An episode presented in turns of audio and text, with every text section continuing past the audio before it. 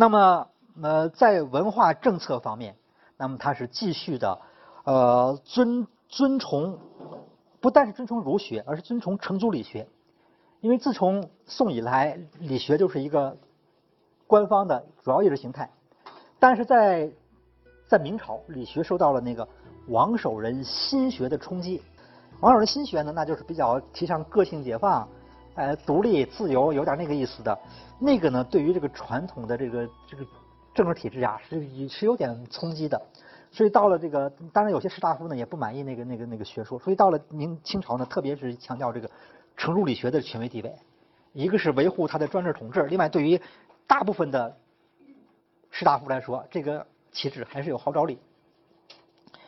啊，对孔子、朱熹各种加封，这就不说了。啊，包括那个什么呢？包括有像康熙这样的人，他本人学问又很好，呃，也特别重视对经书啊的学习，自己也写过一些著作，呃，对儒家经书进行研究阐释。就之后就搞成这样，一个是他自己也往那边靠拢，另外还有一帮士士大夫替他造势，就把他包装成一个什么呢？兼治统、道统于一身的人物。就说在过去的朝代，治统是政治。代表政治，道统代表文化，这两个东西是分开的。就在每个时代呢，你政治最高的人呢，文化不一定最高；文化最高的人，政治不一定最高。这是两条线。孔子啊也好，朱熹也好，这都是文化的人物，不是一个政治人物。但是到了清代这个时候呢，大家有有人就宣传了，说到我们这个时代合一了，我们康熙皇帝那就又是一个正统，又是道统，就说既能代表政治，又代表文化。他不仅是那个那个那个国家最高的元首，也是文化界的。思想界的一面旗帜，就是可以继继那个孔子、朱熹之后的。有人就说了，说你看，说个呃五五百年就就出一个大人物，说孔朱熹到现在正好五百年了，估计现在就是这个新的这个这个这个文化界的代表人物，那就是皇帝康熙皇帝。反正配合造势就做的这个宣传，那是很也也很厉害。就说总的来说，这个呃对于这个文化方面。啊，意识形态方面的这个这个这个一些建设、一些控制啊，跟士大夫的一些那个那个那个接触、沟通这些方面都比较成功，那比过去的元朝强很多了。那么当时笼络士大夫有个办法，就是编书。编书这个东西呢，它有很它有些很很多好处，就一一举几得。就说有好多士大夫呢，呃，跟那个清朝还有点隔阂，他不愿意给清朝办事儿，比方说。呃，当县令啊，什么当官啊，他不愿意。但是呢，说我请你来不是那个干行政的，我说请来是搞文化的。说无论如何，你不管怎么着，朝代灭亡了，中国的文化事业不能断掉啊，不能灭呀。你看我们现在就继续整理传统文化，我们出编各种书，你你你水平高，你再编一下，用这个招牌来拉拢士大夫呢，比较见效。那这个对于那个那些人来说呢，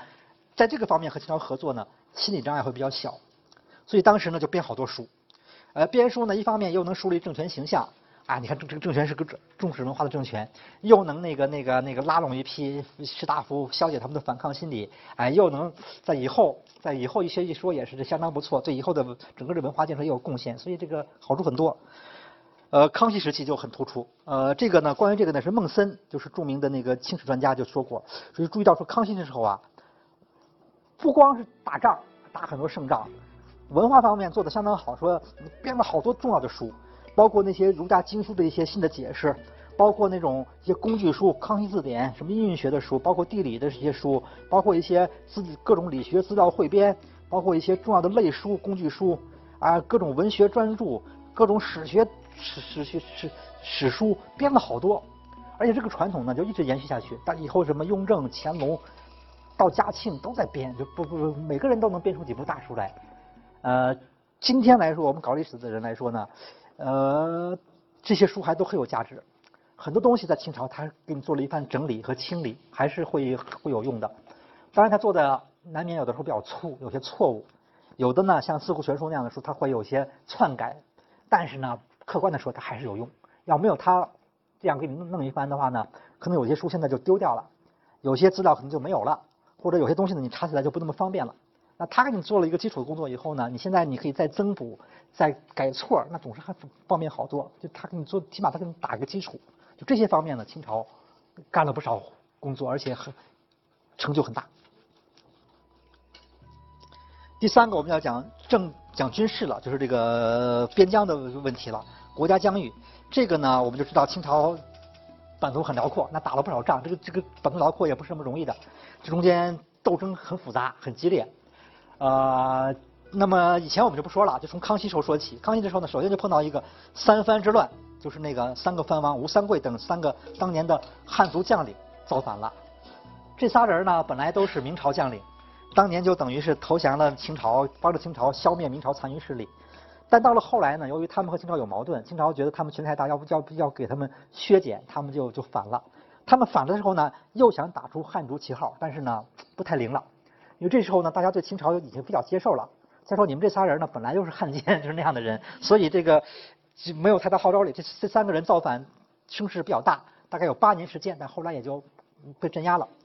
这中间呢，就是史料里后来史书里面讲到这个呢，就就就比较比较比较表扬这个康熙。说康熙当时呢很年轻，但是就已经能够展现出那种军事方面的这个才能，就是说他在整个这个评判当中，他整个这个决策，包括他的那种呃对敌方的分化瓦解，包括那个那个军事调度，呃扼守哪几个重要的地方，呃如何进兵，先打哪后打哪，整个这个程程序呢一点不乱，而且最后效果很好，看上去他就是特有这个军事方面也挺有天分的一个人，就制胜于庙堂，做到这一点，就好像最后就能够。转危为安，相当的不容易。这这次这次战争，反正也年头不短，打了前后八年，但是，呃，好像属于清朝就把这个危机安然度过了。而且随后我们知道，在在三藩之后呢，他就乘胜又把台湾那个正式政权给征服了，最后把台湾也也也也也也也也纳入版图，就他这个这方面的这个呃成就还是很大的。那么在东北呢，我们就知道。这时候俄罗斯沙俄起来了，跟往东发展，跟清朝顶上了。那那时候呢，清朝还比较强，所以双方打了几仗。特别是围绕这个雅克萨这个地方，在黑龙江的北岸，这地方今天已经归俄罗斯了。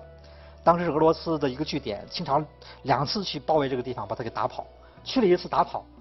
呃，但是后来他们又回来了，又打第二次。嗯，反正最后就算是把俄罗斯的石头给顶住了。最后签订了尼布楚条约，就等于在这边划了边界，就算是把这个边疆问题就稳边疆就稳定了。要不然的话呢，俄罗斯当时是很想再往东再再继续往南发展的，但是被清朝给挡住了。那么这里面呢，最重要的一个，其实说了半天，就包括三藩之乱，包括俄罗斯等等的，其实清朝的最大的敌人不是他们，而是西北的准噶尔部，蒙古准噶尔部，也就是或者叫鄂鲁特的准噶尔部。这个我们讲过。就是过去的蒙古是明朝有个瓦剌，他就是属于那个元朝蒙古族形成当中过程当中没有消化完的那一块儿，呃，没有完全纳入蒙古的总概念，但是也差不多有一半半生半熟吧，就这样一个一个地方。那么在明朝叫瓦剌，在清朝呢叫厄鲁特，也有叫维拉特的，叫有有几个不同的名称。那么这个地方呢？在清朝成了一个大问题了，因为清朝整个对于蒙古地区，包括内蒙古、外蒙古，它控制的还可以。内蒙古很早就归降它了，外蒙古呢，它也是很早就有一个朝贡关系，就说并没有跟清朝发生什么矛盾。但是呢，再往西边这这波人不行了，西边这波呢，就是这个这个厄鲁特，这里面呢特别有一个，就这个就叫卓罗斯，这个部落呢，一般叫一般都叫准噶尔，因为它那个地名上叫叫准噶尔，就说这个卓罗斯部或者一般叫准噶尔部，这个部比较厉害。当时呢是这个鄂鲁特这西边这这一大块蒙古人呢，他分成四大部，这四大部里面呢，这个挫罗斯部最强，又叫准噶尔部。他最后呢把那几个部不是赶走就是兼并，就他成了一一大势力。而且他还不以这个为满足，他还要往东发展，还要往南发展。这样的话就和清朝整个对上了，就大打了是那个那个那个好几十年，将近一百年。所以清朝真的对手是这个这这批人，这波人。人并不多，这个鄂鲁特蒙古或者叫准噶尔蒙古，他们人并不多，但是比较能打，很厉害，也出了几个比较能干的领导人。后来晚清史学家魏源写过一部书叫《圣武记》，这里面有好几篇是专门写这个准噶尔的战争的，这个仗打得很长。呃，我们就简单的概括一下，就是准噶尔起来以后，他在西北，他跟清朝争夺的地方夺哪儿呢？一个是他要争夺外蒙，因为他要往东发展。他要征服外蒙古，再征服内蒙古，把这个蒙古全部统一，这样的话他就可以和清朝抗衡了。而清朝呢，就不要不能让他征服外蒙，而且外蒙当时因为蒙古当时是分裂的，外蒙古呢那些人呢也很怕这个准噶尔，不要让他征服，所以他们就主动投靠清朝，清朝就帮着去打。这是在外蒙古的战场，在西藏有个战场，因为他要夺取西藏，如果夺取了西藏，他就会控制把达赖班禅，整个这个宗教的这个这个势力，他一旦控制的话呢，全部部蒙古他都可以号召，所以这个也很可怕。所以为了争争夺西藏，那也打的那个这规模很大。清朝和准噶尔他们在西藏也就是也打过几仗。那么最最后呢，我们就看比较早的时候，那个是呃当时他的准噶尔的首领噶尔丹，征伐外蒙古，一直追到了这个乌兰布通这个地方，在离这个北京很近的地方了，就当一直就伸到这儿了。在这个地方，清朝的部队反击了，把他给打败。后来清朝呢又继续的北北伐，嗯过了几年，在这个地方又把准这准噶尔的噶尔丹打败。这都在康熙时期。同时呢，在这个西藏又把那个准噶尔的部队呢又从拉萨赶出去。就几个战场，清朝是一开始都是战都是获胜的。但到雍正时候呢，当时清朝想乘胜再去往前推进，但是雍正在这个一七三一年在这儿叫河图纳尔这个地方。打了个大败仗，败得很惨，后来就就就只好收回了，就没有再往前推进了。等到乾隆时期，那也不是说乾隆他们打得好，而是准噶尔的内部分裂了，他几个贵族争夺汗位，要不然投降清朝，做做内奸，把清朝给引过去，最后又大打一场，在一七五五年把这个地方整个的不是部落完全给平定。随后呢，那个投降的人呢又要叛乱，又被清朝再再再次平定。经过这么几仗。最后算是把这个准噶尔全部解决，这个过程非常长，前后延续了好几十年。这是那个今天内蒙古的柯什克等旗，当年的乌兰布通，据说就是在这个地方打的仗。啊，这个呢，呃，这个地方呃离北京不是很远，那个据说反正当时打仗也用了一些炮啊什么的，用了一些清朝还能掌握的先进武器。这一仗当时是很重要，如果这一仗打败了。那清朝就麻烦了，因为这个地方已经离北京很近了，那整个可能可能就会乘胜就会下来，不但会把整个蒙古，就是把外蒙古完全打败，而且可能对清朝有大的威胁。但这一仗当时清朝把它给打回去了，这就是乌兰布通。这个到后这这个我们看一个魏源的概括，魏源就说这个准噶尔部这这些人，说准噶尔部啊，总共二十多万户，六十多万人口，人是不多的，但是呢非常凶猛。一直到最后，乾隆算是把他给打败了。打败的时候呢，这个这个准噶尔的部落几乎被后来就几乎就消消灭了。据据魏源说，当然打败，据说当时也是赶上一次流行病，他得流行病出天花，死了好多人。据说有十分之四先出天花死了，跑到俄罗斯和哈萨克那边的有百分之二十跑掉了，被清朝杀掉的百分之三十，这也相当不少。就清朝整个在征途当中呢，杀的人很多，屠杀。最后硬把这个部落给消灭，就是这个相当的不容易。这个这个这这当年最强的一个对手了。到今天呢，这整个这个部落基本上没了，可能有残余的，基本上都被分化分到别的那些蒙古的部落系统里面去。这整个这个招牌没有了，只是个地名。但是呢，在我们在蒙古国，呃，在蒙古国西部的一个城市叫科布多市上，还替这个蒙古的整个的首领噶尔丹立了个铜像，呃，基本上是把他当一个民族英雄来立的。呃，就是他在蒙古那边会认为他好像是有民族独立那样的一种一种，其实也不是这么回事儿，因为准噶尔他他是准噶尔，他还不是真正的那个外蒙古。当年的外蒙古就喀尔喀蒙古是很怕他的，一看他来了，赶快说我们只好逃了，我们逃哪儿呢？要不然我们投奔俄罗斯，要不然我们投奔清朝。后来一研究说那个俄罗斯不信佛教，清朝信佛教，我们还得找找信佛教的就去投奔清朝了。就其实当当年他们敌对的。但是现在这个政治形势变化以后呢，作为一个国家的政权，那么他会认为他能代表他们的那种民族独立精神，是给他了一个很高大的铜像。这这照片还是我照的，我去看了以后觉得还比较有意思。这都是这个整个，这是最强的一个部落了。后面我们知道，接下来就是打那个接下来一个后续的一个战争，就是征服所谓的回部，那就是维吾尔那个天山南路的这个维吾尔地区。但是这一仗呢，回部这一仗呢很简单。这一仗就很好打，为什么呢？因为这个回部就维吾尔这些人呢，打仗没有蒙古那么厉害。他们过去是长期被准噶尔征服统治的，是被准噶尔欺压的。现在清朝来了以后呢，等于他们就从准噶尔那那边摆脱了，但是他们呢还想也不愿意受清朝统治，说就和清朝对抗。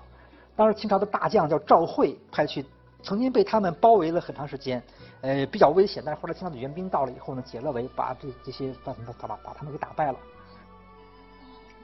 啊，还有就是乾隆好在在在这个这过程当中呢，也娶过一个妃子，就是很有名的香妃，她就是一个维吾尔的一个导向清朝的一个贵族的一个女儿。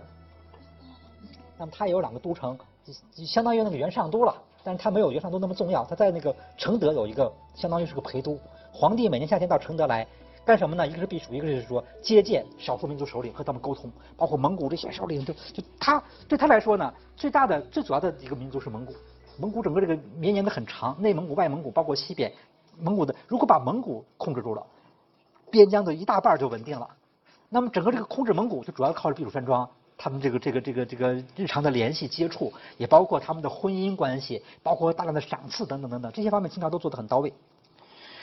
呃，那个清朝反正后来有人编的这种书吧，叫《皇朝帆布要略》，对清朝的统边疆政策的概括和美化，说清朝那真是对于这少数民族是容之如天地，养之如父母，照之如日月，威之如雷霆。就他是硬软这两面两手都很强，软的时候呢也也真是照顾得很好。政策对他很优待，一旦不听话，镇压起来也毫不手软，非常那那也很凶猛。就他是该硬的时候就硬，该硬就该，就这些好像那这个手腕，最后他能够把这些少数民族控制控制住，这个水平还是挺高的。呃，各当然平常的各种那些区域的自治啊，小问题上的那种那通融啊、放权啊、那些优待啊，反正这些东西和那个大的那种呃控制管理，它能够结合的很好。这些呢，就是讲起来就比较复杂，我们就不讲大家有机会自己看看有关的这些书。反正他这方面清朝好像还，呃，比较成功。呃，所以康熙的一句名言说：“他说这个塞外的蒙古，他说的蒙古就是小游牧民族。他说自古以来这个地方，你看老和中国对抗，老和中原对抗，但是呢，到我这一代呢，你看看，呃，都能够归心于我朝，嗯，没有对抗，而且主动能前来投服，就他的这个笼络政策是很见效的。”笼络呢，它有几个办法，反正就包括扶植喇嘛教等等的好多了，呃，有很多的办法。那么康熙时期呢，是曾经对内蒙古、外蒙古的首领，呃，在内蒙古的多伦开过一个大会，叫多伦会盟。当时呢，把这个内外蒙古的这个各首领的那个每人的那个墓地啊、区域啊，都都有一个划分，好像就是说那个分而治之，那个贯彻的比较好。呃，有蒙，蒙下面有旗，有这么几个几个档次。到今天为止，内蒙古的那个那个地方单位还叫蒙和旗，这就清朝那时候搞起来的。多伦这个地方呢，当年这个在他们会盟这个地方呢，这个有一个会宗寺，但这个寺呢今天已经没有了。呃，是在抗战的末期被战争破坏的。当时清朝在东北地区呼伦贝尔建的一个大的一个一个寺的遗迹。所以说，由于他这个统治政策比较成功呢，所以也也也也也发生过这个图尔扈特部落回归的事件。像这图尔扈特呢，就是一个俄鲁，就是那个跟准噶尔本来是是一个系统的，但但是说由于被准噶尔的强势所威慑，他就跑到那个俄罗斯那边去了。那么到乾隆时候又回来，他能够投奔回来，就是他认为蒙古好像在清朝这边呢，好像过得还可以，就是清朝这个政策他能他能接受，所以这个托尔扈特回归也是很有名的事情。那么后来这个啊，清朝立了碑，呃，找专门找画家画了画画的画就画的是乾隆和这些蒙古首领在那个承德听喇嘛讲佛法，表示他们这文化上也很统一，就这样的一种一种一种宣传，就清朝是这这这方面都是很很注意的。那么最后就是西藏也知道，西藏我们时间没没没有了，我们再讲就西藏这个地方，那么整个在清朝控制的也比较成功，那比过去就就牢就牢固多了。既尊重了达赖班禅他们这这样一些宗宗教领袖的这个这个权利，又能够好像把他的那个那个权利能够比较约束在那个宗教范围内，而在那个行政管理方面呢，清朝能够直接控制。这个呢，也是被以后的人说魏源就说了说，这个地方可是从来没有被控制被被中央政府控制到这个程度过，只有清朝做到了。啊，如果没有清朝的话，那恐怕今天中国的版图像西藏，那就很难说在不在中国版图内很难说的。呃，包括后来的一些呃小些一些章程、一些手段，什么金瓶撤迁，就是那个那个呃由政由中央来控制这个灵童转世啊，每每到一个活佛死了，呃先先先搞就是搞几个人选来抽签儿，而且这个整个这个抽签是由中央来控制的，不是由地方的宗教势力来控制的。就反正他有好多办法能够把这个既尊重了他的传统，又能够嗯就是从从那个朝廷角度进行管理。能够结合的还算比较成功。那么在古代来说呢，清朝这个对边疆的那种统治管理好像是，呃，水平比较高，真是比以前的王朝要强的。嗯，有很多东西可能今天我们也有一些可以学习的地方。